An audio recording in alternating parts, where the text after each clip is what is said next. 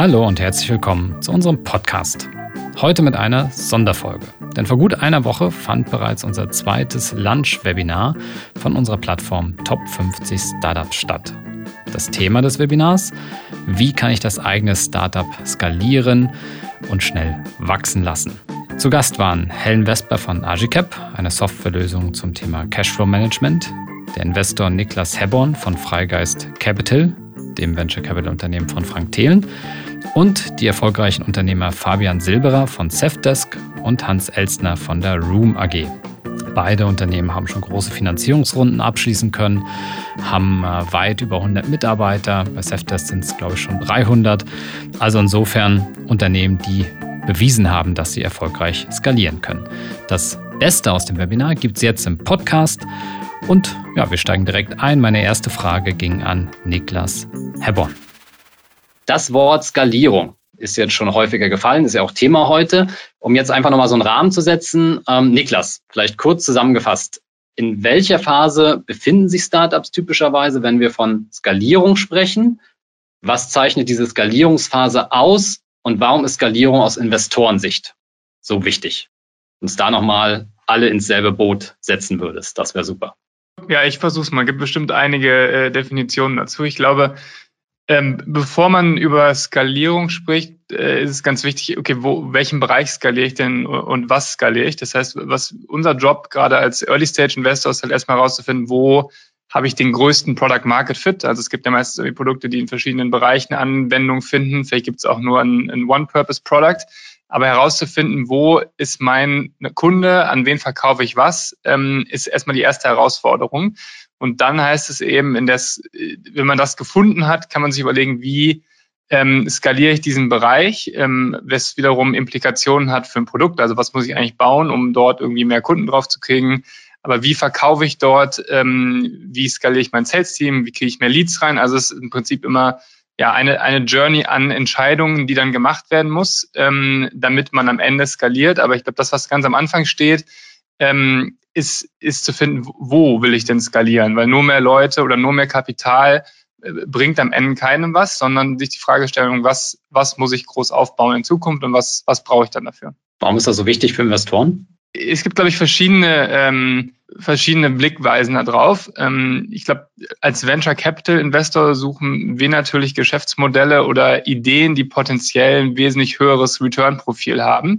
Ähm, deswegen brauchen wir eine gewisse Skalierung. Also es gibt aber auch genauso andere Unternehmen, in die wir teilweise auch investiert sind, die immer gar nicht unbedingt so schnell skalieren müssen. Also es gibt auch Unternehmen, die können einfach solide weiterwachsen über mehrere äh, Jahre. Es liegt einfach an dem Investitionsprofil, dass Venture Capital Investoren über gewissen Zeitraum gewisse Return-Erwartungen haben. Deswegen ist in, im Zuge dessen eine zügigere Skalierung auch relevant.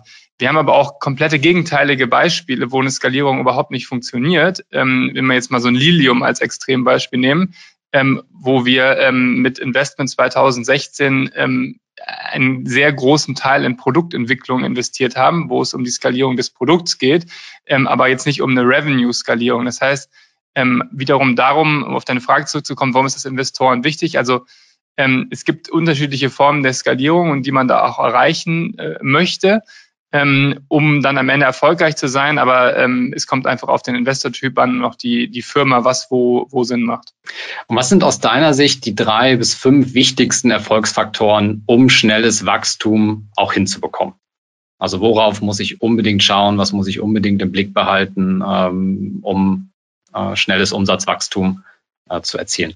Also ich glaube, äh, Product Market Fit sozusagen diese beiden äh, Seiten, also Produkt und Markt. Also habe ich ein Produkt, was in, in, in gewissen Marktsegmenten sehr großen Mehrwert bietet. Also das ist, das muss man erstmal herausfinden, das muss man gegebenenfalls auch bauen ähm, und gemeinsam mit dem, mit dem Kunden auch entwickeln, je nachdem, wie früh man ist. Ähm, wenn man das gefunden hat, ähm, dann ist in der zweiten Phase, wenn man da ein bisschen weiter ist, ist eben die Skalierung extrem äh, execution-lastig. Also du musst einfach das Team bauen, um das auch umzusetzen. Also Prozesse, Strukturen, Teamlead, Head, VP-Levels, die diese ganze, das ganze Potenzial eben auch ausnutzen können, was du dort identifiziert hast. Also es wird hinten raus Execution-lastiger und Team-lastiger, das aufzubauen und die Challenges werden anders. Wie kann ich eben eine Organisation aufbauen? ähm, die 50 Mitarbeiter, 100, 200, 300, 400 Mitarbeiter ist, aligned ist und die gleichen Ziele verfolgt. Das ist dann eher hinten raus eine Challenge. Ähm, mhm. ja, das sind sicherlich so die entlang der Journey einer Company die, die wichtigsten Themen, um da eben schnell zu skalieren. Fabian, ihr habt ja einen guten Product Market Fit. Unterstelle ich jetzt einfach mal. Das wird so sein. So. Ähm, und ihr seid ja auch sehr, sehr schnell gewachsen. Ähm, was waren bei euch, Niklas hat das ja gerade so beschrieben, die größten Herausforderungen auf diesem Weg von irgendwie 10, 20, 30 Mitarbeiter zu jetzt, ich glaube, knapp unter 200 oder auch schon knapp über 200? Ähm, wo würdest du sagen, waren da die größten Herausforderungen äh, aus diesem ganzen ähm, Bild, Team, Prozesse, Strukturen, Organisation, Execution?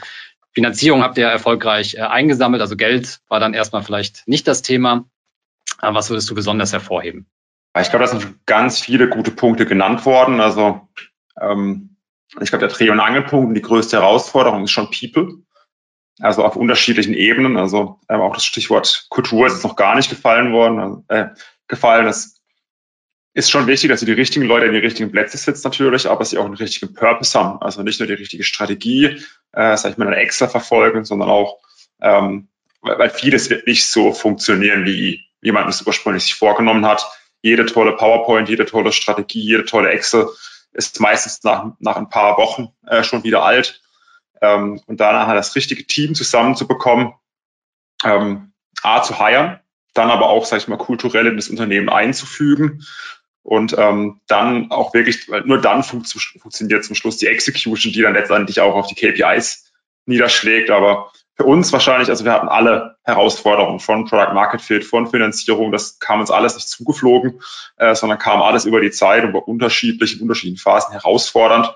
Aber was schon omnipräsent war, äh, war einfach People. Also A, die, die, die Leute auch in der, in der Masse zu finden, aber auch die richtigen Leute in der richtigen Position zu finden und ähm, da auch konsequent zu handeln. Äh, wenn, wenn man feststellt, okay, hey, man ist da nicht auf dem richtigen Weg, egal ob strategisch oder auch tatsächlich auch organisatorisch. Ähm, das ist, glaube ich, immer eine Herausforderung, egal in welcher Phase, mit zehn Leuten äh, oder auch mit jetzt äh, knapp 300 Leuten. Das, das ist schon das ist immer wieder eine Herausforderung auf, auf unterschiedlicher Weise. Wenn ich das noch ergänzen darf, äh, ich glaube, das ist vielleicht auch so eine falsche Wahrnehmung, wo die letzten Jahre entstanden, weil einfach so viel Geld in Invest Unternehmen investiert war.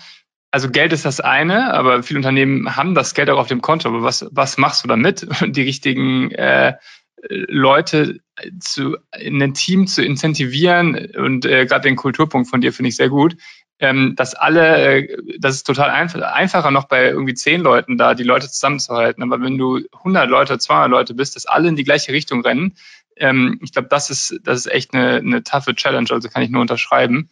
Ähm, das, das hinzukriegen ist, ähm, ist ein Königsweg. Das Thema alle laufen in die gleiche Richtung. Ähm, äh, Fabian, wir hatten ja einen Podcast auch schon vor, vor einiger Zeit und da hatten wir, hattest du das angesprochen, ne, dass bei euch so ein Punkt kam, wo das Team enorm gewachsen ist und plötzlich eben nicht mehr so diese Richtung klar war. Ähm, oder zumindest nicht, nicht für alle klar war, was die Richtung ist. Also jeder hatte irgendwie eine Richtung, ähm, aber das war im Prinzip äh, kein, keine Richtung, die, ähm, die, die aligned war, oder? Ne? Also alle die, die gleiche Richtung. Kannst du da vielleicht kurz nochmal drauf eingehen und, und das auch im, im Rahmen ähm, für unsere Zuhörer und Zuhörerinnen jetzt beschreiben, was so die Ausgangslage war und wie ihr es dann hinbekommen habt, dass ihr wieder ähm, dahin gekommen seid und was das dann auch mit euch gemacht hat. Ja, das war so eine Phase, oh, das ist schon ein paar Jahre jetzt, äh, ein paar Jährchen her, äh, sagen wir es mal so. Wir waren da so irgendwas zwischen 40 und 80 Leuten.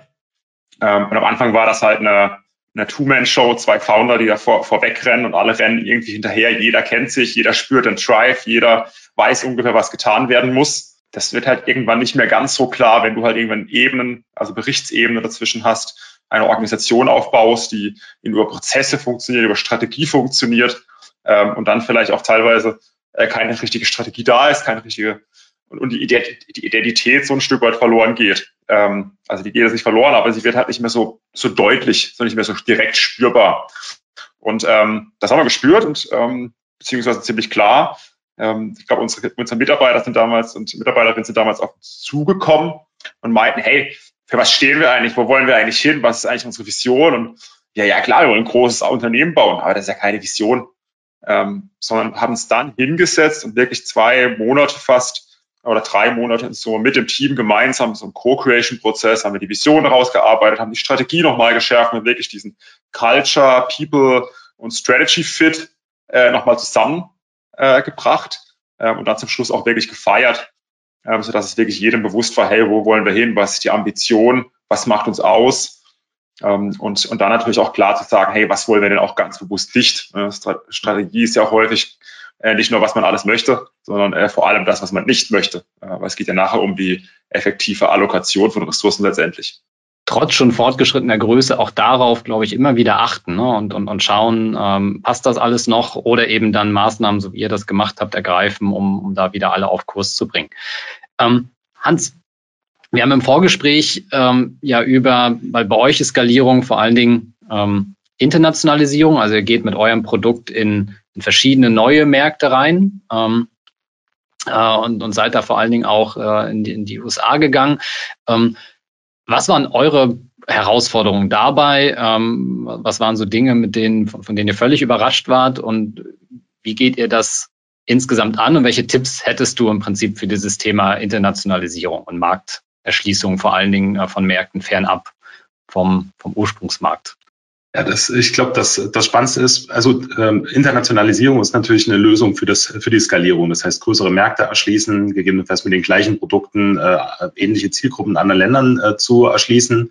Das Spannende ist, man stellt sich das erstmal so vor, dann übersetzt man das halt einfach auf Englisch äh, und dann sind wir fertig. So, das funktioniert aber dann doch nicht so. Also erstens ist die Englischfähigkeiten, äh, die man selbst so hat oder mit sich herumträgt, nicht unbedingt ausreichend, um für jeden Zielmarkt das passende Englisch an den Tag zu legen. Formulieren wir es mal so. Dann ist die Art und Weise, wie äh, durchaus im Ausland, und da meine ich auch die USA, die uns ja manchmal so nah erscheinen, aber es dann doch nicht sind, ähm, auch die Art und Weise, wie eine Website strukturiert ist, wie das Storytelling auf einer Website ist, wie du ein Produkt vorstellst, schon wieder ein ganz anderes. Das heißt, du musst auch diesen kulturellen Unterschieden Rechnung tragen. Und dann kamen wir relativ schnell an den Punkt, wo wir gesagt haben, Moment, wenn wir uns hier weiter auf Deutsch unterhalten und jedes Dokument, was wir automatisch auf Deutsch erstellen und die komplette Ordnerstruktur, die wir haben, das alles auf Deutsch ist, dann haben wir ein Problem in dem Moment, wo wir beispielsweise eine Entität in den USA aufmachen, also eine, eine Tochterfirma, und die mit, Leute jetzt mit uns arbeiten und die fragen uns, hey Hans, was meint ihr Angebot? Äh, also was heißen die Ordner? Was bedeutet das? Der, keiner konnte damit klarkommen. Und äh, dann haben wir Präsentationen gezeigt vor US-amerikanischen Kunden, koreanischen Kunden, japanischen Kunden, in denen noch Reste von deutschen äh, Screenshots drin waren, weil wir haben halt Screenshots gemacht, keiner im Team hat darüber nachgedacht, was ist da jetzt zu sehen und wie verstörend ist das möglicherweise für die, für die armen Menschen, weil wir sind so gewöhnt, unsere Sprache zu sehen, dass uns gar nicht dabei auffällt, dass da unsere Sprache drin steht und dass es eigentlich Englisch sein müsste. Ne? Und das war relativ spannend, erstmal diese, das ganze Team dafür zu sensibilisieren. Äh, es ist wichtig, bitte stellt euren Browser ein, achtet darauf, wir müssen Englisch kommunizieren. Warum ist das wichtig? Und dann diese Transition zu machen zu,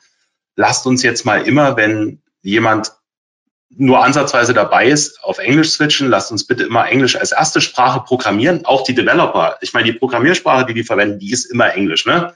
If, then, else, ähm, alles Englisch. Aber den Programmierer dazu zu bringen, dann auch seine Dokumentation und all diese Dinge ausführlichst in Englisch zu machen, die Marketingabteilung dahin zu bringen, das war eine, eine, eine spannende Aufgabe, die echt Zeit erfordert hat, dann das ganze Unternehmen einmal auf links zu drehen und zu sagen, nee, nee, Deutsch ist nicht unsere erste Sprache. Es ist Englisch. Und dann kam man natürlich relativ schnell an den Punkt, wo dann auch die kulturellen Unterschiede deutlich wurden. Ähm, ich sag mal, in, in den USA beispielsweise ist es tatsächlich wichtig, dass dort ein US-amerikanischer Ansprechpartner ist also ich sag mal jetzt mal neben dem Englisch, das ich so an den Tag lege oder vielleicht auch noch diverse andere, ähm, ist es einfach so ein kulturelles Bounding. Ach, die haben hier jemand von uns vor Ort, das brauchst und dann auch die Geschäftsgeflogenheiten in den jeweiligen Ländern zu verstehen und zu lernen, okay, in den USA trifft man sich eben fünfmal äh, bis da im Enterprise-Segment oder siebenmal, bis da ein Geschäft zustande kommt. Und da wird viel gemietet und gesprochen, während das in Deutschland wesentlich techniklastiger und analytischer geht. Also es ist viele, viele Punkte, ähm, die man da tatsächlich lernen muss und das fast auch für jedes einzelne Land neu. Wie lange habt ihr in den USA gebraucht, bis euer Standort ja, ready war? Ja, fast ein Jahr. Also das war äh, tatsächlich so, erstmal die richtigen Leute finden und du musst ja dort drüben ein Commitment, Kultur haben wir ja schon gehört, wichtiges Thema. Das heißt, äh, du suchst nach Leuten, die klar aus einem anderen Land und vielleicht ein bisschen aus einem anderen Kulturkreis sind, die aber von der Unternehmenskultur ein totaler Fit sind, ähnlich denken, ähnlich agieren und auch ein enormes Commitment für das Produkt an den Tag legen. Wir haben ja ein bisschen das Glück, dass wir in diesem 3D-Bereich unterwegs sind.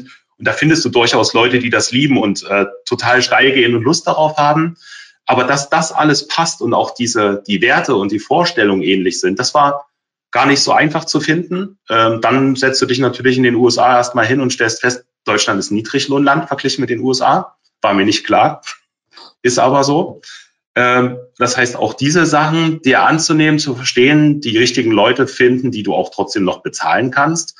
Und dann eine Struktur aufzubauen, wo das Team in den USA nicht eine Parallelwelt aufbaut, weil das, das hatten wir so zwischendurch mit einer Personalie, die immer wieder mehr oder minder versucht, so eine Parallelwelt aufzubauen, sondern zu sagen, nein, wir sind eine Unit, ein großes Team. Es ist nicht Team US und Team Deutschland, sondern es ist Team International. Alle tauschen sich aus. Du greifst untereinander auf die Teams zu. Also äh, New Work und Austausch untereinander. Ähm, das war relativ spannend, da einen Flow hinzubekommen.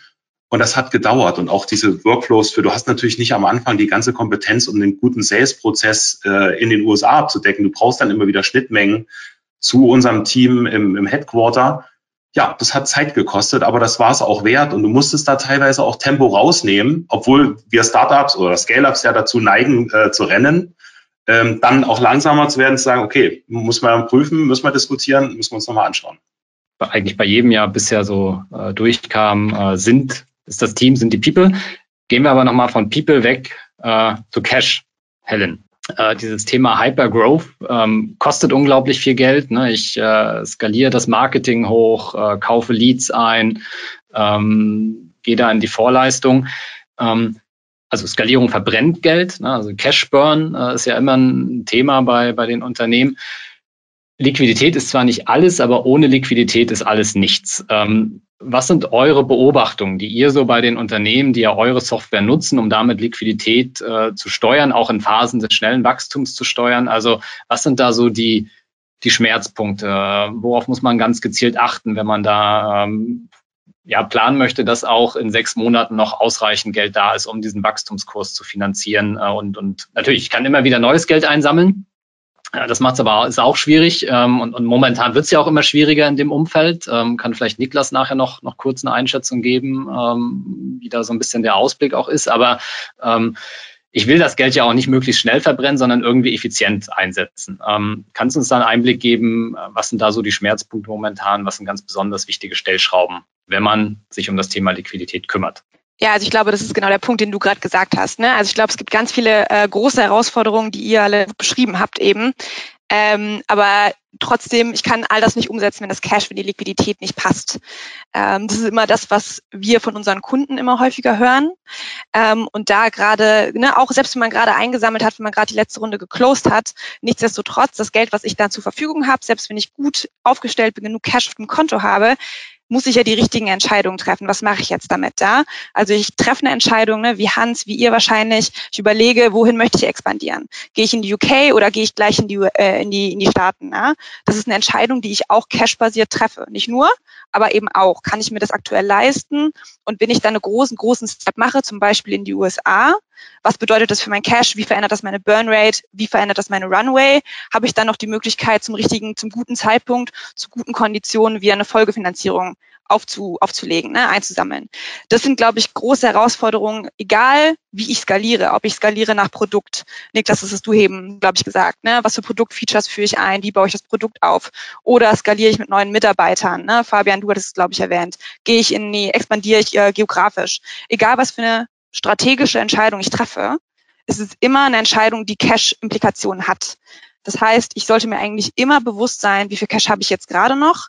Wie viel Cash habe ich morgen, in zwei Monaten, in sechs Monaten, wann muss ich wieder einsammeln? Oder vielleicht muss ich gar nicht wieder einsammeln, möchte ich das gar nicht. Da muss ich ganz anders planen.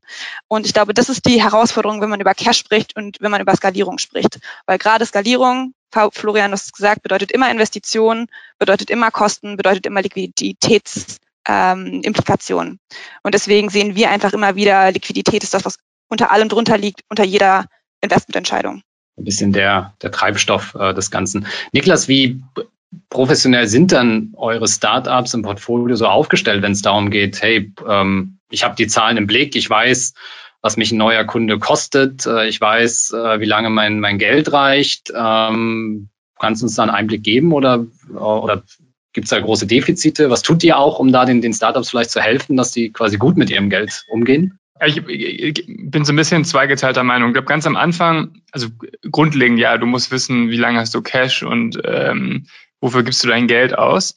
Ähm, aber man muss auch sagen, in so einer Anfangsphase von einem Unternehmen ähm, sind wir jetzt nicht die, die unbedingt jeden Monat das, das Top-Reporting haben müssen ähm, und ähm, die auf jede Kostenposition herunter genau alles geplant haben. Man muss einfach einen guten Blick auf die Kosten haben, man muss wissen, wie lang der Runway ist, aber wir würden in so einer frühen Phase, wenn es jetzt wie zehn Mitarbeiter sind, ähm, da nicht zu viel Attention drauf geben, weil es ändert sich einfach sehr, sehr viel. Du sollst eher lernen am Kunden, am Produkt.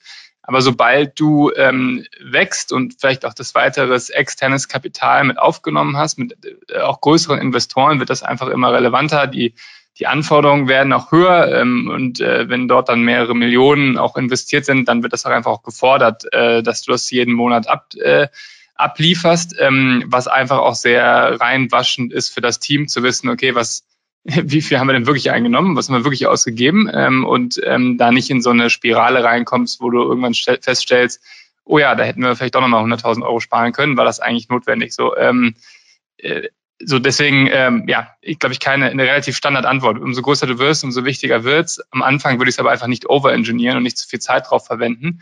Ähm, weil du kannst das tollste Reporting haben und die tollsten Prozesse. Am Anfang musst du dich darauf kümmern, darum kümmern, dass dein Produkt irgendwie äh, verkauft wird und du das weiterentwickelst. Und das zählt mehr als das beste Reporting, was du irgendwie an deine Investoren einmal im Monat schickst. Fabian, wann habt ihr denn so gesehen, jetzt passt unser Produkt? Also jetzt haben wir diesen Product Market Fit. Jetzt wissen wir, was uns so ein Kunde kostet, was uns so ein Kunde bringt. Und wie habt ihr dann das Marketing hochgefahren? Ich kann mich noch ziemlich gut daran erinnern, weil äh, damals kannte ich den Begriff Product Market Fit noch gar nicht. Äh, wir haben damals Selfdesk einfach online gestellt und äh, gehofft, dass wir dann irgendwie mit Online-Marketing Kunden erreichen können. Und damals war es tatsächlich Facebook-Marketing, was gut funktioniert hat. Ähm, ja, damals die Zielgruppe Inhaber von Kleinstunternehmen ausprobiert, haben Geld reingegeben, gebucht. Ich weiß noch genau, das war ein Samstag und plötzlich haben sich äh, Geld reingeschoben, bei, gut bei Facebook platziert und plötzlich kamen Sign-ups daraus. Und die Leute haben sich angemeldet, haben die Software getestet und tatsächlich auch nach einer Woche gebucht. Was machst du dann? Das Schöne an unserem Geschäft ist, sehr kleinteilig. Ne? Wir adressieren also machen Buchhaltungssoftware für, für kleine Unternehmen. Das heißt, äh, wir versuchen die sechs Millionen äh, kleine Unternehmen, Freelancer, nebenberuflich Selbstständige etc. in, in Deutschland Österreich äh, zu, zu, an, zu, ähm, ähm, ähm, zu targeten. Und als wir dann festgestellt haben, nach ein paar Wochen tatsächlich, hey, wir haben x Euro ausgegeben und haben x Kunden oder y Kunden generiert, dann machst du einen Strich drunter und siehst, okay, hey, ähm, diese sogenannten Customer Acquisition Costs, ne, Kundenakquisitionskosten, die machen Sinn, die lohnen sich. Damals haben die sich im zweiten Monat schon gelohnt. Das heißt, äh, der Kunde hat damals 20 Euro gekostet in der Akquisition, der hat ungefähr 15 Euro im Monat dagelassen. Der zweite Monat war profitabel und du denkst, okay, krass, das ist eine Gelddruckmaschine. Ne? Und ich glaube, das ist eigentlich ein ganz guter Indikator, dass du irgendwie ein Product Market Fit hast. Und wenn du das hast, dann musst du eigentlich Gas geben. Also vor allem mit solchen, äh, mit solchen, mit solchen, mit so, mit so einer kurzen Dauer, dass sich das Geld lohnt. Ähm, dann musst du Gas geben, musst, musst aufs, aufs Gaspedal treten. Wir haben das wahrscheinlich auch ein bisschen zu langsam gemacht und zu spät gemacht damals. Wir haben es gedauert, bis wir das erste Venture Capital eingesammelt haben. Aber das ist, glaube ich, ein sehr guter Indikator. Nichtsdestotrotz musst du schon drauf gucken, auch, dass die Kunden natürlich auch den Nutzen spüren. Also da gibt es ja auch die bekannte Frage, ähm, wie traurig als Kunde wärst du denn, wenn wir das Produkt morgen einfach wegnehmen würden? Äh, das ist so eine ganz gute Frage, muss, muss man das nicht immer direkt so den Kunden stellen. Äh, gibt ja auch diverse Metriken wie Net Promoter Score, wie wahrscheinlich würden Sie die Software Ihren Freunden weiterempfehlen. Äh, das zeigt schon, wenn, wenn, die, wenn, die, wenn die Kunden da sehr positiv gestimmt sind, dass das Produkt auch nachhaltig Probleme löst und nachhaltig Nutzen stiftet ähm, und dann auch die Kunden dauerhaft bei dir bleiben, ähm, gerade in so einem Abo-Modell wie bei uns. Ähm, dann merkst du, hey, die Kundenakquisition funktioniert, neue Kunden bekomme ich skaliert, die Kunden bleiben da, lassen dauerhaft jeden Monat Geld da, jedes Jahr Geld da. Ähm, dann hast du, glaube ich, einen sehr, sehr schönen Product Market Fit und dann geht es, glaube ich, wirklich um Skalierung. kam dann irgendwann auch die Phase, wo ihr ein bisschen genauer auf dieses Thema, wir hatten das ja gerade, äh, Liquiditätsmanagement, ähm, also wie eng habt ihr eure Zahlen im Blick ähm, momentan und auch im Griff? Ja, also mittlerweile ist man, ist man nicht mehr ganz so klein ähm, und haben noch eine große Verantwortung für unsere Kunden, für unsere äh, und, und Mitarbeitende bei uns. Das heißt schon, wir, also wir machen gewisse Forecasts täglich, ja, monatliches Reporting auf, auf Cash-Ebene, auf, auf Umsatzebene, auf Kostenebene und äh, natürlich eine ganze Finanzabteilung und eine Datenabteilung. Ähm, das ist, glaube ich, jetzt nicht so vergleichbar mit, mit da, das, was wir damals gemacht haben. Äh, damals war das schon ein Stück weit noch Management bei Bankaccount, äh, weil wir einfach ähm, natürlich auch, wir haben gebootstrapped, ne? wir haben aus eigenen Mitteln finanziert und haben einfach geguckt, hey, wie viel Geld können wir ausgeben und äh, haben das sehr schon, schon sehr stark auf Kante genäht. Aber mhm. spätestens, wenn du dann, aber war natürlich auch, war eine Nullnummer, ne? also wir haben das Geld, haben nicht, nicht geburnt, nicht mehr Geld ausgegeben, als wir hatten, weil es einfach nicht möglich war. Mhm. Sobald du dann natürlich einmal in eine Luxussituation kommst, dass du Geld, also mehr Geld ausgeben kannst, als du eingenommen hast, äh, dann glaube ich, wird äh, ein richtiges Cashflow-Management sehr wichtig äh, dass du diese Cash Burn, also die, die Ausgaben sauber managst und auch einen gewissen Forecast machst über eine, gewisse Dauer, äh, dass du sicherstellen kannst, dass du hier nicht äh, in die Bredouille kommst und äh, tatsächlich irgendwann out of cash läufst. Das ist, glaube ich, super essentiell. Das kann kann Excel sein, das kann einmal in der Woche hinsetzen und den Bankaccount mit, mit den Einnahmen matchen, äh, manuell, oder halt natürlich dann noch besser irgendwann eine professionelle Software wie Archicap oder äh, oder auch andere Modelle natürlich verwenden dafür. Geld gut einsetzen, ne? Und viele Dinge haben ja gut funktioniert bei euch, ähm, bei, bei, bei Room ja auch. Äh, kannst du uns aber vielleicht einmal einen Blick hinter die Kulissen, wo habt ihr Geld verbrannt? Einfach mal so, äh, weil im Endeffekt, es geht ja, es ist nie eine Richtung, ne? Also ja. oder zumindest nicht, nicht immer die Richtung aufwärts. Und äh, das klingt jetzt alles hier ganz, ganz easy und so weiter, aber ähm, das Thema Geld verbrennen, habt ihr sowas gehabt und wo? Nie, nee, wir haben eigentlich jeden Cent äh, super effektiv ausgegeben. Äh, natürlich nicht. Ähm, das hat angefangen natürlich schon auch bei, bei, bei auf, auf Themen gesetzt, die da nicht funktioniert haben. Also am Anfang auch äh, ziemlich lange in, in das Thema Warenwirtschaft, Projektmanagement, Selfdesk entwickelt, was faktisch nicht aufgegangen ist. Äh, Entwicklungsressourcen verschwendet. Das ist wahrscheinlich sogar die teuerste Ressource mittlerweile. Ähm, wir haben tatsächlich auch, auch, auch Themen vorangetrieben, das Partnergeschäft, äh, White-Label-Geschäft vorangetrieben, was nicht funktioniert hat. Äh, da hast du Leute, Stellen dran gehabt, was nicht funktioniert hast. Äh, und im Marketing natürlich auch. Also, dass er immer wieder Experiment, also viele Experimente fahren und ähm, TV zum Beispiel hat auch schon oder funktioniert nach wie vor für uns wirklich sehr gut. Aber wir haben auch da noch schon zu viel Geld ausgegeben, äh, was man effektiver hätte einsetzen können. Ähm, und er kann auch, und auch Internationalisierungsversuche unternommen. Also ich glaube, die Liste ist lang ähm, und die Liste ist auch wichtig, dass die lang ist, weil man muss ja auch wissen, was nicht funktioniert und dass, damit man weiß, was funktioniert.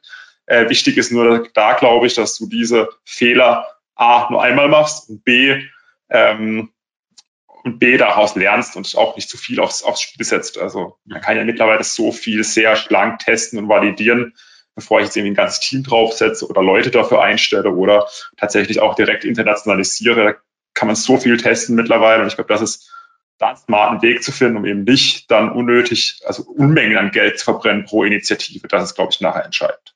Ist, glaube ich, ein wertvoller, wertvoller Hinweis. Ähm, und auch schnell ähm, zu adjustieren und auch eben dann zu sagen, okay, klappt nicht, next. Ähm, Hans, das Thema Teamaufbau. Ähm, wir hatten darüber auch im, im, Vorfeld gesprochen. Ihr habt da einen relativ spannenden Weg ähm, verfolgt, ähm, fand ich. Vielleicht kannst du uns da, ihr habt ja zum Beispiel auch einen, ab einem bestimmten Zeitpunkt einen CFO extern eingestellt. Ähm, wie habt ihr es hinbekommen, dieses Thema ähm, zweite Führungsebene, äh, gutes Management ähm, aufzubauen, damit dann im Prinzip die Skalierung, die personelle Skalierung ganz gut funktioniert und, und das Team stets in die gleiche Richtung läuft und, und ein gutes Management ist und, und du dich nicht um alles kümmern musst. Ich glaube, der, der Schlüssel war hier an der Stelle relativ früh, ähm, sich zu fokussieren, ähm, dass ich Mitarbeiter gesucht habe, sehr, sehr picky war, ähm, die Gespräche sehr ausführlich geführt habe, immer geschaut habe, wer hat das Zeug dazu, später auch eine Führungskraft zu sein. Also in Lead zu gehen. Und ich meine jetzt nicht Führungskraft im, im alten Sinne, sondern eben eher Mentoring-mäßig dann auch seine Leute potenziell unterstützt. Wer hat das Zeug dazu? Wer kann gut reden? Wer kann vermitteln? Wer kann fachlich wie inhaltlich und auch empathisch vorwärts gehen? Und äh, da haben wir sehr geschaut. Wen finden wir? Und ich versucht, die Leute auch sehr stark zu entwickeln. Auch bevor der große Entwicklungssprung äh, bei uns kam und äh, unsere Zahlen wie verrückt nach oben gegangen sind. Also ich glaube, so die ersten äh, 10, 20 Mitarbeiter, ähm, da waren wir schon extrem drauf bedacht zu schauen, wer passt und wer kann später sowas auch leiten. Ähm, ich habe das relativ viel bei Unternehmen gesehen, ähm, wo ich als Consultant drin war, wo dann irgendeiner aus dem Team, der bei drei nicht schnell genug auf dem Baum war, ähm, zur Führungskraft gemacht wurde und dann versucht wurde, mit Schulung und Training das in Leute reinzupressen. Aber die Illusion muss ich nehmen. Ähm, es gibt einfach Leute, die sind dafür besser geeignet und andere, die sind dafür nicht ganz perfekt geeignet. Man kann dann mit Schulung natürlich Dinge abrunden, aber es gehört auch ein bisschen ein Wesen dazu, wie man sich mitteilt. Und das haben wir sehr früh ähm, gut gehabt. Natürlich, wie wir es beim Fabian schon gehört haben, äh, ganz am Anfang wissen alle, in welche Richtung sie laufen, es funktioniert und ein Startup arbeitet extrem schnell und mit der Skalierung werden ja Prozesse auch langsamer, teilweise größer, aber teilweise langsamer. Und da war ich sehr glücklich, dass ich schon die Leute hatte, die dann Stück für Stück, zum Beispiel die Übernahme von der 3D-Abteilung, das heißt, die Leute, die bei uns 3D-Design und entwickeln, dass das klar war, wer übernimmt das, wer übernimmt die Softwareentwicklung, wer übernimmt das Marketing, wer übernimmt das Thema Buchhaltung. Also, dass diese ganzen Themen sich aufgeteilt haben und ich die nicht extern besetzen musste und da viel über Mentoring und Coaching mit den äh, Mitarbeitern gemacht habe und dann erst Stück für Stück so eine Position, wie wir es gerade gehört haben, ähm, wie beispielsweise ein CFO, sowas hat man nicht unbedingt im Unternehmen, wäre auch verrückt, der dann vielleicht noch Startup-Erfahrung hat. Das heißt, den sucht man dann schon mal extern oder einen äh, VP International, der schon auf dem ganzen internationalen Markt Firmen skaliert hat. Also den habe ich natürlich auch nicht im Team gehabt. Aber ansonsten war das eigentlich der, der Schlüssel, da sehr picky zu sein. Und wir sind ja innerhalb von bisschen mehr als einem Jahr fast um 100 Mitarbeiter gewachsen, von 30 auf 130. Ähm, und das ging tatsächlich nur, weil die richtigen Leute mehr oder minder schon da waren und weil auch unsere People and Culture Abteilung, äh, die Head of People and Culture, da auch einen wahnsinnig empathischen ähm, Job beim Onboarding gemacht hat. Dieser Podcast wird präsentiert von der KfW Bankengruppe. Ob Sie gründen oder in ein bestehendes Unternehmen einsteigen, Fördermittel der KfW erleichtern Ihnen die Existenzgründung und Ihre ersten Jahre der Selbstständigkeit. Finden Sie die passende Förderung und lassen Sie sich von anderen Vollblutunternehmerinnen und Unternehmern inspirieren unter kfw.de slash gründen und kfw.de slash Nachfolge. Alle wichtigen Infos dazu finden sich auch in den Shownotes dieser Folge. Niklas, wo müsst ihr dann entweder bei Portfoliofirmen oder auch bei anderen Firmen, die du so siehst, ähm, besonders Unterstützung leisten? Oder wo würdest du sagen, ah, da geht immer irgendwas schief oder da tun sie sich besonders schwer, ähm, um, um dann auch wiederum äh, quasi zu sagen, hey, ein bisschen mehr darauf achten, dann klappt es auch besser. Also was sind so die, die größten äh, oder die, die häufigsten Fehler, die gemacht werden, die du so siehst in der Praxis? Ja, ich glaube, bei uns ist das ein, ein, besonderes Modell, weil wir ja ein kleiner Fonds sind, ausschließlich privat finanziert und nur zwei bis drei Investments pro Jahr machen. Wir haben aber ein relativ großes Team von fast 15 Leuten. Das heißt, wir sind schon sehr operativ in den Unternehmen ähm, tätig. Nicht, nichtsdestotrotz müssen wir halt sehr genau gucken, wo äh, investieren wir unsere Zeit, weil das Modell hat auch sehr viel Risiko, ähm, weil wir eben in kürzer Zeit sehr viel Zeit in Unternehmen investieren.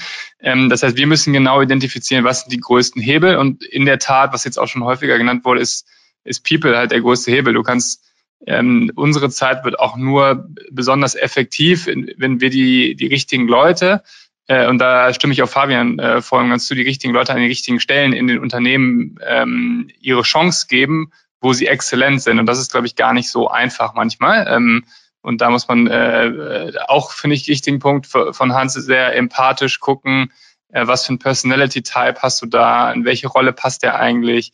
Ist das überhaupt eine Führungskraft? Ist das ein Manager? Ist das vielleicht ein guter Executor, der in einer kleinen Abteilung einfach funktioniert? Will der will der oder die groß, äh, große Abteilungen aufbauen. Also es, äh, es ist crazy, wie viel Vielfalt es da gibt und das wird immer, immer bunter, umso größer die Unternehmen werden und es wird auch immer, äh, immer mehr Personality getrieben und immer auch äh, Emotionen. Also Menschen sind alles, ja, wir haben alle Emotionen und das muss auch alles äh, adressiert werden. Und ähm, am Anfang ist es noch so, du hast irgendwie vielleicht fünf bis zehn Leute, das sind irgendwie die Hälfte von uns Gründer, die, ähm, die oder die leben ihr ganzes Leben für dieses Unternehmen, aber du wächst halt und wirst ein Arbeitgeber ähm, wo Leute einen Job machen, wo sie dann happy sind und wo es jeden Monat irgendwie auch Geld gibt für.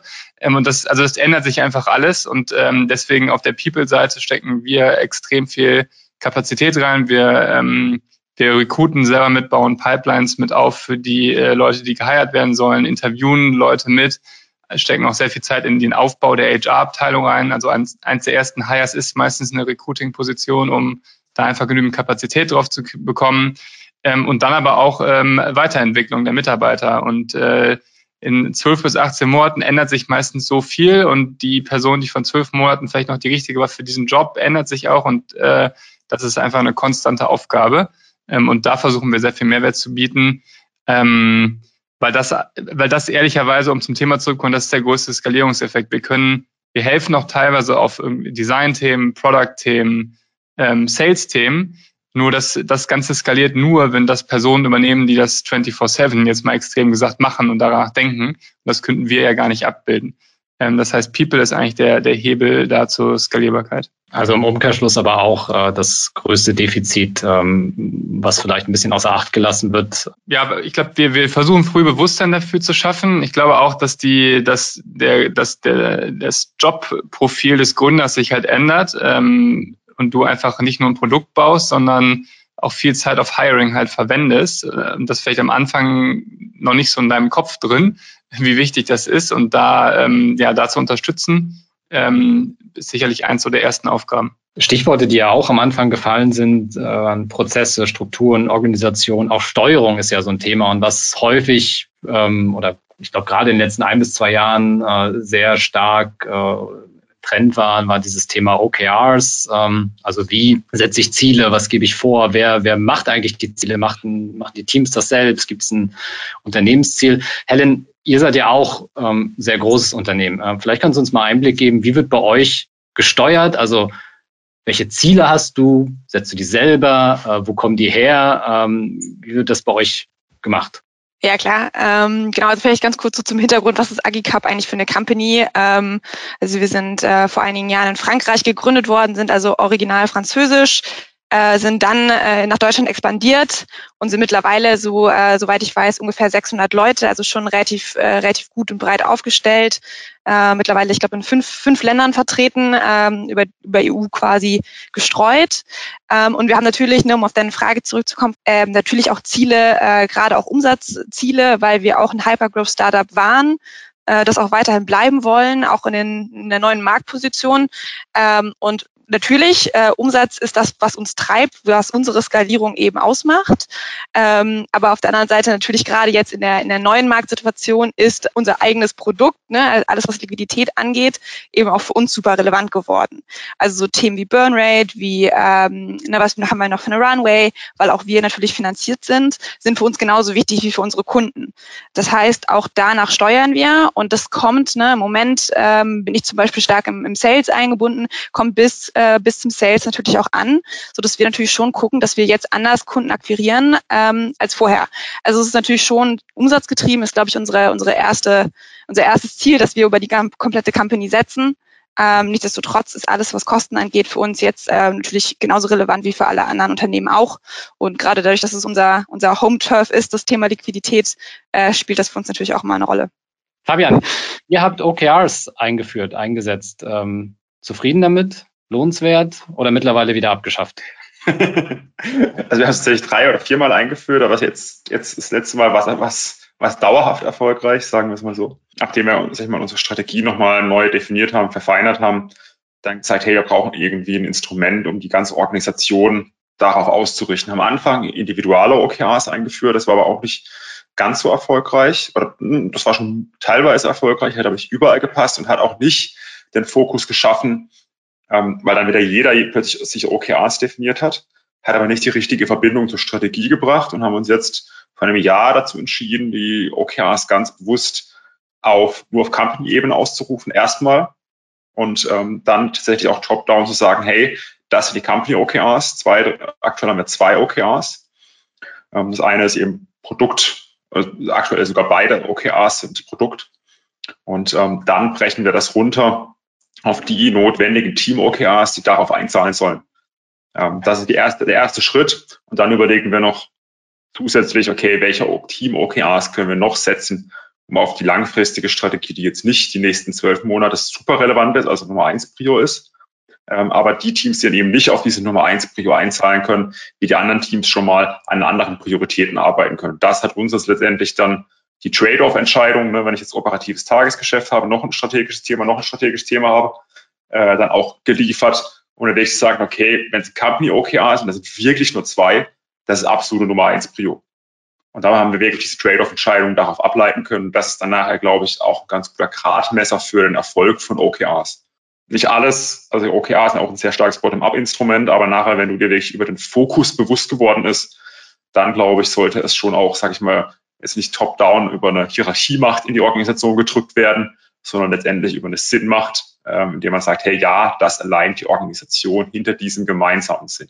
Ich glaube, die zwei Begriffe können wir zum Thema Skalierung auch noch äh, hinzupacken, also Fokus und Priorisierung. Ähm, Hans, wie macht ihr Fokus oder wie stellt ihr Fokus und Priorisierung sicher?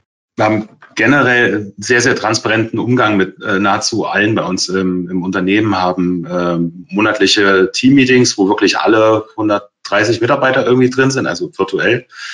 Ähm, und ansonsten äh, Weekly Updates, wo jeder Teamlead ein Video aufnimmt und das teilt, was in seiner Abteilung passiert ist äh, in der Woche und das auch mit allen Mitarbeitern des Unternehmens teilt. Und die Leads gucken das aber verbindlich Unternehmer untereinander und tauschen sich aus. Das ist erstmal extrem wichtig, um so einen Sync äh, der gemeinsamen Unternehmensziele herzustellen und auch zu verstehen, was machen die eigentlich die einzelnen Units und wie tragen die zum Gesamtunternehmensziel bei das hat eigentlich alles verändert, als ich das eingeführt habe vor so roundabout einem Jahr.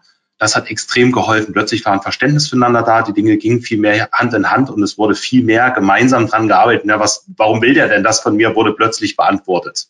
Mhm.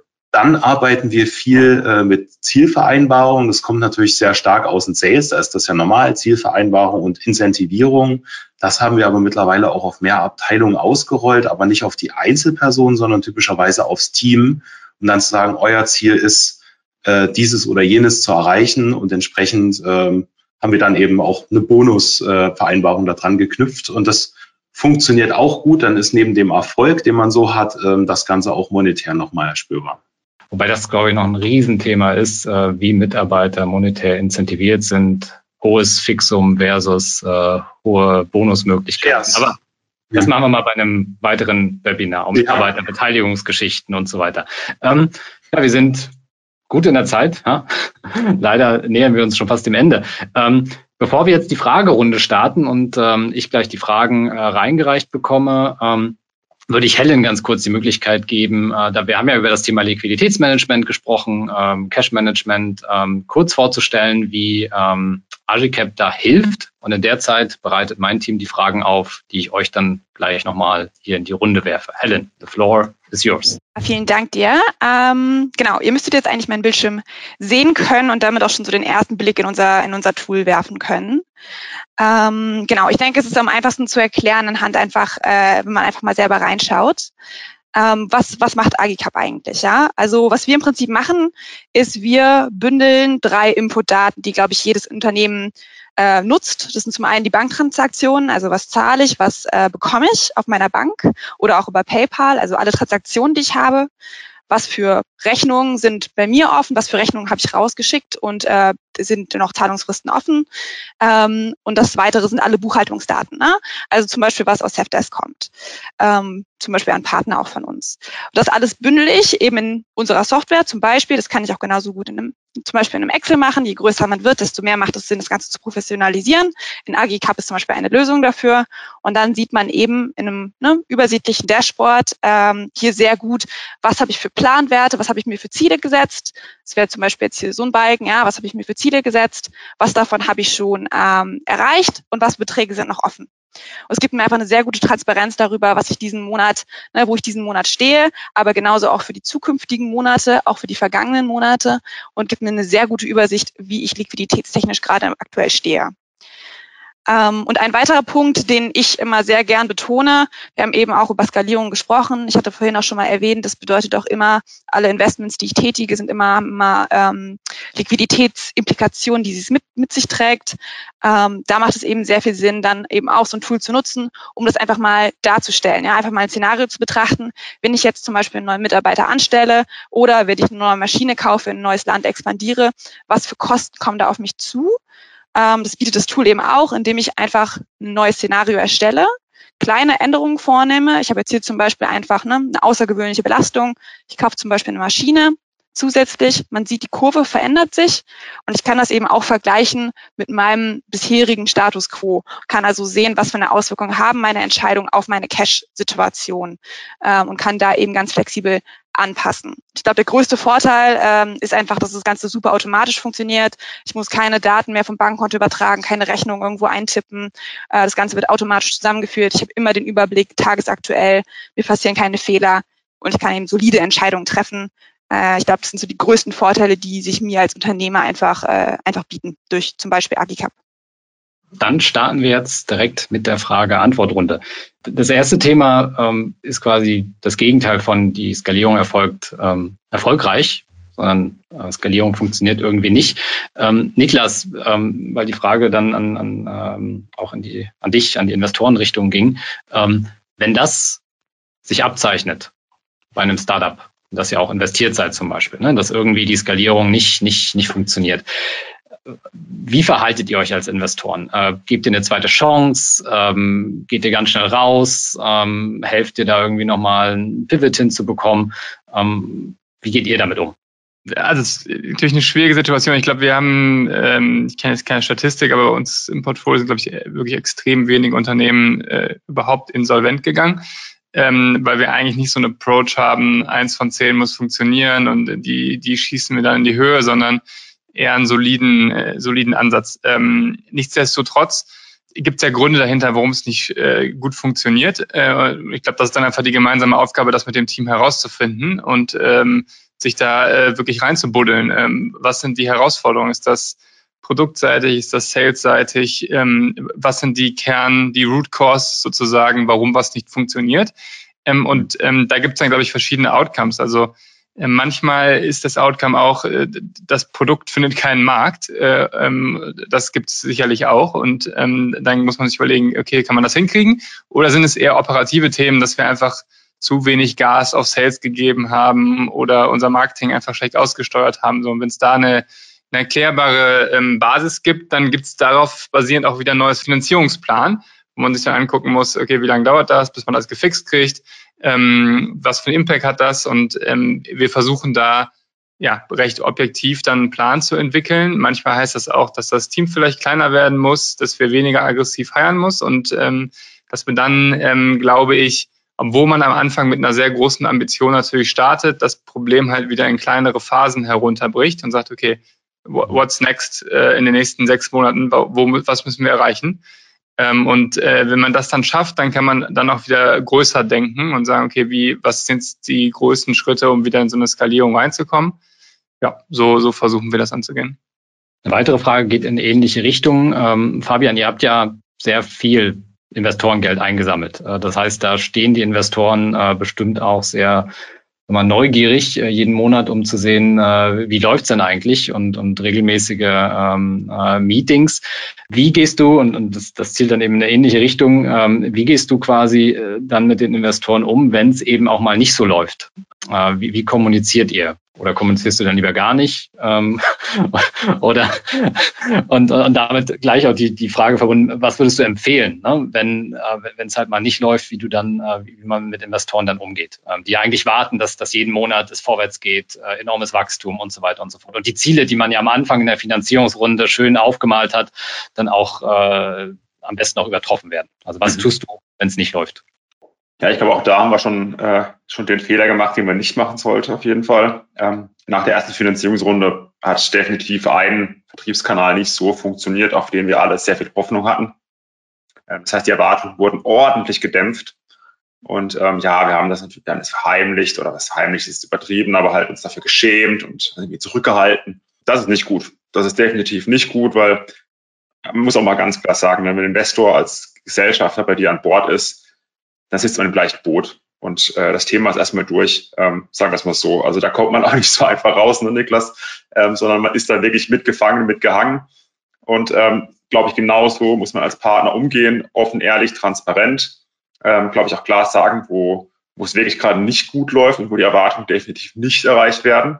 Ähm, und dann glaube ich auch die, den, die Ursache aufzeigen, wenn möglich auch schon die, der Plan nach vorne, um das zu korrigieren. Das ist, glaube ich, gut, aber muss man auch ehrlich sein, wenn die, das kann man nicht immer sofort liefern. Das ist auch, glaube ich, in Ordnung. Es sollte auch nicht die Erwartung von jedem Investor sein, dass man sofort äh, den Plan wieder nach vorne hat, sondern ich habe dann auch gemeinsam den Plan entwickelt. Aber ich glaube, Transparenz, eine gute und klare Kommunikation und dann aber auch Erwartungsmanagement. Also äh, mittlerweile haben wir auch gelernt, äh, wenn dann auch na, jetzt gerade die Kapitalmärkte da draußen werden unruhiger, ähm, die die, die, die Makrolage, äh, die gesamtwirtschaftliche Lage wird unruhiger, deutlich unruhiger.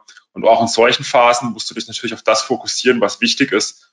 Ähm, und äh, die einen oder anderen Investoren werden dann auch vielleicht ein bisschen unruhiger und wollen dann vielleicht ein bisschen mehr wissen. Und ich glaube dann aber auch klar zu sagen, hey, wir müssen uns auf das, das, das und das fokussieren. Und ähm, ja, wir können gerne über das Thema später reden, aber vielleicht jetzt gerade nicht. Ähm, und dann, das versteht auch, die, also das versteht eigentlich auch jeder, wenn man das klar darlegt und sich dann auch wirklich aufs Business fokussiert, auf seine Hausaufgaben fokussiert und ähm, dann gemeinsam nach vorne blickt, weil letztendlich sind wir, gewinnt keiner einen Preis für ein tolles Investorenreporting, vielleicht wenn du mal in der Börse bist, äh, oder tolles Investorenmanagement, sondern du gewinnst nachher Preise, wenn du ein erfolgreiches und tolles Unternehmen baust und das geht halt auch, du brauchst auch manchmal Ruhe, um, sage ich mal, auch durch schwierige Zeiten durchzunavigieren. Ähm, mhm. das kann man das, glaube ich, allgemein sagen, auch für solche Phasen wie jetzt gerade. Ähm, aber ich glaube, da einfach einen ehrlichen und klaren Austausch und auch mal klare Worte äh, helfen da immer. Äh, eine Frage zielt auf das ab, was Niklas kurz angesprochen hatte. Das Profil des Gründers, respektive dann CEOs, ändert sich im Verlauf ähm, dieser Start-up- und Skalierungsphase. Ähm, die Frage an Hans und an Fabian, wie hat sich das denn für euch verändert? Also auch gerade das, was ihr so macht tagtäglich im Vergleich zu dem, was ihr so am Anfang gemacht habt. Ne? Niklas, ich glaube, du hattest vorhin gesagt, viel mehr Zeit geht aufs äh, Recruiting dann, also der, der, der CEO eigentlich als der, der Chef-Recruiter. Hans, vielleicht kannst du starten. Wie hat sich so dein Arbeitsalltag eigentlich verändert im, im Rahmen dieser äh, Wachstumsphase? Du bist am, am Anfang viel, viel dichter am Produkt äh, zum einen dran, also zumindest wenn derjenige bist, der es entwickelt hat und sich ausgedacht hat. Ähm, das verschiebt sich über die Zeit. Äh, du musst abgeben und du musst anderen die Möglichkeit geben, das Produkt mitzugestalten. Ähm, du musst ja das ein Stück weit lernen, loszulassen und äh, zuzuschauen, dass andere auch durchaus mal Fehler machen, ähm, aber oder da loslassen und äh, das entwickeln lassen. Und zum anderen verschiebt sich das äh, ein Stück weit eine Zeit lang Richtung Recruiting sehr, sehr stark. Mittlerweile sind wir so aufgestellt, dass ich das auch wenig mache, nur noch in den äh, Top-Positionen. Aber am Anfang glaube, die ersten 50 Mitarbeiter, die habe ich auf jeden Fall eingestellt äh, irgendwie. Und das war auch gut so, weil du dadurch eine DNA ähm, hinbekommst. Und dann verschiebt sich das natürlich stärker in noch viel mehr Richtung Business Development, ähm, Financials eine Zeit lang. Aber auch das bewegt sich. Ne? Eine Zeit lang habe ich das ganze Financials-Thema mitgemacht. Und dann hast du jemanden, der CFO wird und dann auch diesen Teil wieder übernehmen kann. Das heißt, du bist eigentlich ähm, einmal der äh, Visionär, der bestimmte Sachen teilt, aber zum anderen auch ein bisschen der Lenker an die verschiedenen Richtungen, der eben dann den letzten Kontakt zu den Investoren hat, zu den ganz, ganz großen Kunden, wo du dich mal zeigst, aber vor allen Dingen auch in unserem Bereich zumindest die Thought Leadership äh, übernimmt und sagt, hey, ich gehe raus und erkläre, wie in unserem Fall, was das Metaverse ist. Fabian, bist du noch hin und wieder im Unternehmen oder schwebst du als Satellit drumherum und ähm, äh, mittlerweile ein Vorstandseckbüro, genau. äh, nee, natürlich nicht. Äh, ja, aber entwickeln darf ich auch nicht mehr. Also das muss man, muss man auch ehrlich sein. Ähm, die Rolle ändert sich ja schon permanent. Ähm, aber und klar ist man ein Stück weit irgendwie Aushängeschild für, für, für, für, für alle Kolleginnen und Kollegen bei Sefdesk und natürlich auch draußen. Und der Rolle muss man auch gerecht werden. Das ist, glaube ich, wichtig. Ähm, aber dann auch immer wieder, also ich glaube, zumindest was mir geholfen hat persönlich, macht schon aus, sich immer wieder in neue Themen reinstürzen zu können, wenn du keine Ahnung davon hast. Also am Anfang waren wir Entwickler beide, Marco und ich. Einer musste halt irgendwie Vertrieb machen, dann haben wir das gemacht. Dann habe ich, hab ich da reingefuchst. Irgendwann haben wir Leute gebraucht, dann haben wir Recruiting gemacht. Und dann aber auch immer den Grad, also die, die, den, richtigen Spagat zu finden, wenn der Moment richtig ist, äh, Leute zu finden, die das besser können als du.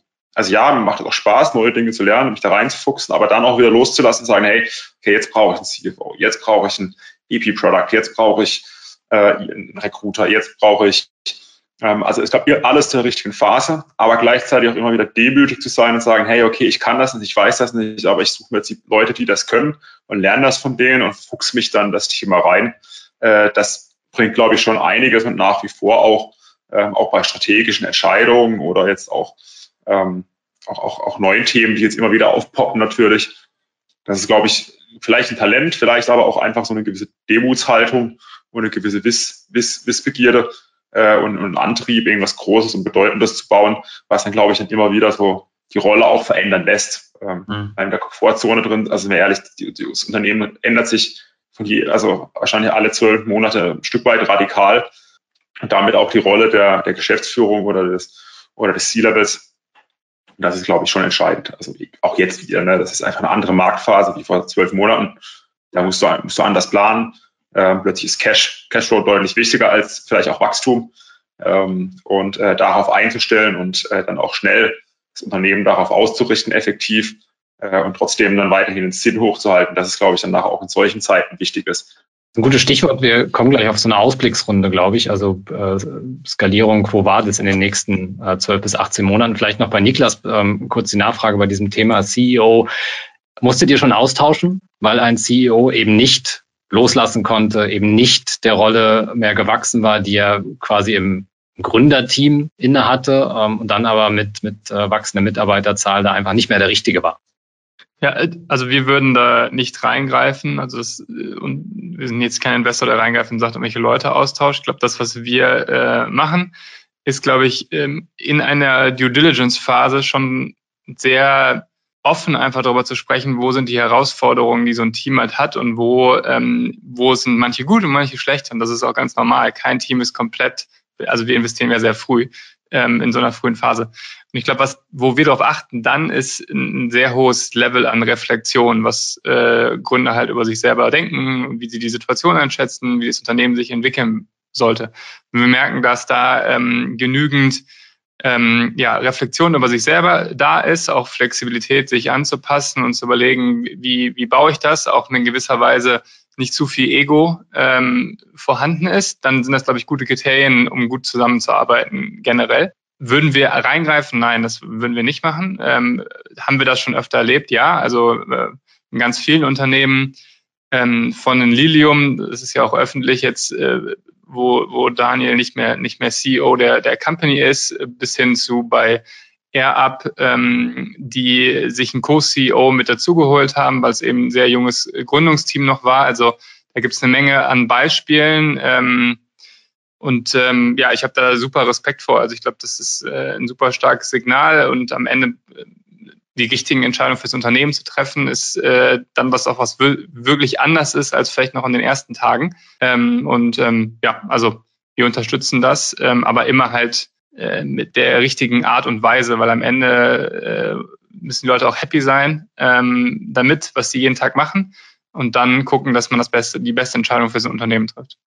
Dann machen wir eine kurze Abschlussrunde für jeden nochmal äh, mit den zwei Komponenten. Vielleicht nochmal ein Tipp, den ihr gerne mitgeben möchtet an alle, die, die uns äh, zuschauen. Acht, darauf achtet bei eurer Skalierung. Und äh, B, auch so ein bisschen, okay, was erwartet ihr ähm, von den oder in den nächsten Monaten? Äh, was werden da besondere Herausforderungen für die Unternehmen sein? Äh, wie wird sich vielleicht auch das Thema Skalierung da verändern? Starten wir mit Helen. Gerne. Ähm, also ich glaube, es ist ganz klar, welchen Tipp ich geben, mitgeben muss. Ne? Ähm, und es ist eigentlich, glaube ich, egal, ob man das mit einem, mit einem Tool macht, mit Excel, äh, auf dem Papier, äh, managed bei Kontostand, ne, was Fabian eben gesagt hat. Ich glaube, es ist egal, wie man es macht. Ich glaube, wichtig ist, dass man äh, ja, Cash im Blick behält, ganz klar. Ähm, während der Skalierung eigentlich genauso wie sonst auch, aber besonders eigentlich während der Skalierungsphase. Das ist, glaube ich, was ich auf jeden Fall mitgeben würde. Und es ist eigentlich egal, wie man es macht. Hauptsache, man macht's. Vielen Dank. Fabian.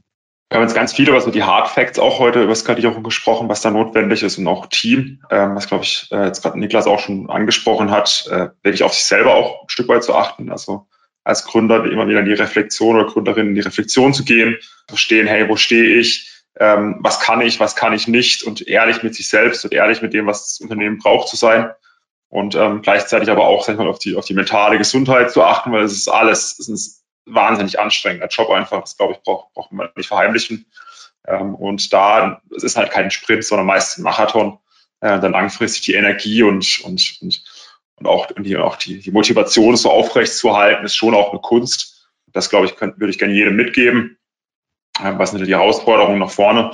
Ja, ich glaube, also die Marktphase, die jetzt kommt oder die gerade da ist, die setzt natürlich auch so die kleinen Unternehmen unter Druck. Ähm, und ich glaube, das ist einfach eine andere Art, wie du das Unternehmen steuern musst ähm, und wie auch, wie du auch, sag ich mal, auf den Markt reagierst. Das ist nicht dramatisch schlechter, für manche natürlich schon. Ne? Da muss man schon auch fair sein, wer jetzt wirklich viel Geld ausgibt und da jetzt irgendwie hart dagegen ziegeln muss. Ähm, das tut dann schon auch mal sehr weh. Ähm, aber ich glaube, da auch mit offenen Ohren und Augen rauszugehen, ist es natürlich auch für viele eine Chance. Ne? Ähm, in solchen Unternehmen sind viele, in solchen Marktphasen sind viele Unternehmen gegründet worden ähm, und viele sind dann auch daraus, weil nach jedem Sturm kommt auch wieder Sonnenschein. Äh, wenn du da gut aufgestellt bist, äh, kannst dann nachher wirklich, äh, sag ich mal, mit dem allgemeinen Aufwärtstrend, Digitalisierung geht ja weiter und äh, Cloud geht weiter und äh, auch Cloud-Buchhaltung und Cash-Management in der Cloud äh, wird, wird, wird, wird wichtiger denn je wahrscheinlich. Äh, wenn du da richtig aufgestellt bist, kannst du dieses Marktmomentum dann auch, sag ich mal, den Schwung, der wieder herausgeht, mitnutzen. Mhm. Hans, deine Einschätzung. Aber vielleicht auch nochmal, ähm, da ihr in den USA seid und da ja auch in den letzten Jahren Trump, jetzt nicht mehr Trump, aber irgendwie doch noch mhm. und vielleicht wieder. Ähm, wenn das mal alles in einen Topf packst, äh, freue ich mich auf deine Antwort jetzt und Einschätzung. Also für Skalierung äh, kann ich auch nur mal zusammenfassen, was wir, glaube ich, alle schon festgehalten haben, äh, geht ganz viel über die richtigen Menschen. Äh, das hohe Ziel, Leading by Culture, also die richtige Unternehmenskultur aufzubauen, die richtigen Leute an seiner Seite zu haben, Werte zu teilen und äh, nicht untertan zu haben, sondern Mitstreiter ein gemeinsames Ziel zu haben und einfach auf die Ideen auch von den Mitarbeitern zu hören. Also das ist für Skalierung das aller, aller, aller Wichtigste. Äh, was ich erwarte, das ist relativ spannend, äh, weil neben der aktuellen wirtschaftlichen Situation in der Welt ist das Thema Metaverse ziemlich gehypt, äh, auch wenn das nur mal so geht. Das heißt, viele Großunternehmen beschäftigen sich damit und gerade der Step in die USA und auch die Unterstützung und das Partnern mit den großen Unternehmen dort ist natürlich total spannend, die in aller Regel, um den Seitenblick äh, zu Trump zu machen, ziemlich liberal eingestellt sind in der Tech-Branche. Ähm, also wenn man Leute wettern will, dann bin ich da auf jeden Fall gut aufgehoben. Ähm, ich glaube, da ist trotzdem wahnsinnige Aufbruchstimmung, ähm, auch gerade in den USA, bei denen die ich sag mal, wenn man dort auf die Spritpreise guckt und wir denken, dass es, äh, wow, sind die Preise gestiegen, das hat ja bei denen immer noch keinen Effekt, weil die Preise extrem niedrig sind. Das heißt, auch in den USA ist das nicht so wahnsinnig angekommen oder nicht so stark.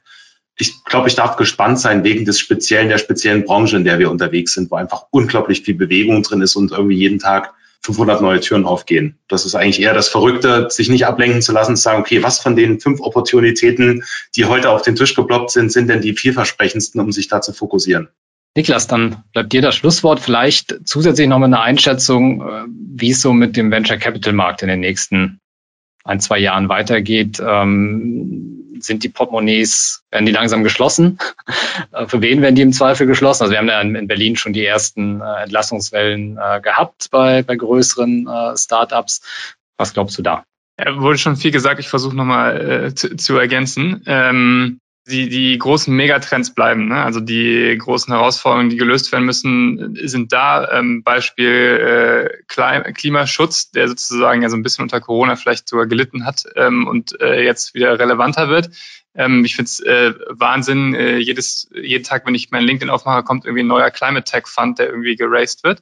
Ähm, was uns sehr, sehr positiv stimmt, äh, weil ich glaube, das ist ähm, langfristig vielleicht spannend, in Venture Capital auch wieder mehr in solche Dinge investiert wird, die unseren Planeten wirklich ähm, besser machen und die großen Herausforderungen lösen. Ähm, die unmittelbar, ich glaube, da kann man jetzt auch nicht drum herum reden, werden die nächsten 12, 18 Monate, wer weiß das, äh, werden wahrscheinlich ruckelig werden. Deswegen müssen auch wir mit äh, unseren Unternehmen halt anpassen, was jetzt gemacht werden muss äh, in kurzer Zeit. Aber ähm, langfristig sind wir total positiv. Und es gibt immer noch auch eine Menge großer Funds, die äh, in 2021, 2020 alle geraced haben, die teilweise auf Milliarden von Kapital sitzen, ähm, die auch wieder investieren wollen. Das heißt, ähm, mega Opportunity am Markt. Ich glaube, es wird ein Bewusstsein kommen für große Probleme, die gelöst werden ähm, und äh, das Geld wird auch vorhanden sein. Und kurzfristig äh, muss man da jetzt halt durchnavigieren. Dann drücken wir allen die Daumen. Ähm, Ich möchte mich nochmal explizit bei euch bedanken für die spannenden äh, Impulse, für die Diskussion. Helen, Hans, Niklas, Fabian, vielen Dank. Auch vielen Dank an alle Zuhörerinnen und Zuhörer. Ich glaube, über LinkedIn ähm, kann sich jeder, auch bei euch quasi, äh, nochmal melden, wenn es Fragen gibt, Anknüpfungspunkte. Ihr steht da bestimmt zur Verfügung. Auch bei uns äh, gerne melden, auch gerne Feedback zu dem Webinar an redaktion at top50startups.de. Schreibt uns gerne, was ihr gerne hören wollt. Und insofern hoffe ich, ähm, alle dann auch wiederzusehen beim nächsten Webinar. Vielen Dank nochmal und eine erfolgreiche Woche und äh, toi toi toi bei den ja, nicht so ganz oder sagen wir bei den ruckligen Zeiten, ähm, durch die wir jetzt ja schon alle gemeinsam ein Stück weit gegangen sind, die aber äh, definitiv auf jeden Fall in den nächsten zwölf Monaten wahrscheinlich weniger werden oder aufhören. Insofern toi toi toi und ähm, viel Erfolg. Das war unser zweites Lunch-Webinar, exklusiv für euch hier zum Nachhören im Podcast. Ihr findet das Webinar auch in kompletter Form zum Nachschauen auf unserer Plattform top50startups.de. Den Link gibt's in den Show Notes. Dort könnt ihr euch auch für die nächsten Webinare, die im Herbst dann anstehen, anmelden. Und noch ein Hinweis in eigener Sache. Wir gehen in eine kurze Sommerpause. Die nächste Folge hört ihr dann am 3.8. um 17 Uhr. Mit Ende der Sommerpause rebranden wir auch den Podcast-Kanal. Äh, der Kanal wird dann heißen Besser Gründen, der Podcast von fürgründer.de. Vielen Dank. Ich freue mich auf das Ende der Sommerpause und bis bald. Das war der Passion for Business Podcast. Für mehr Infos und weitere Folgen mit spannenden Gästen besuche uns auf passionforbusiness.de.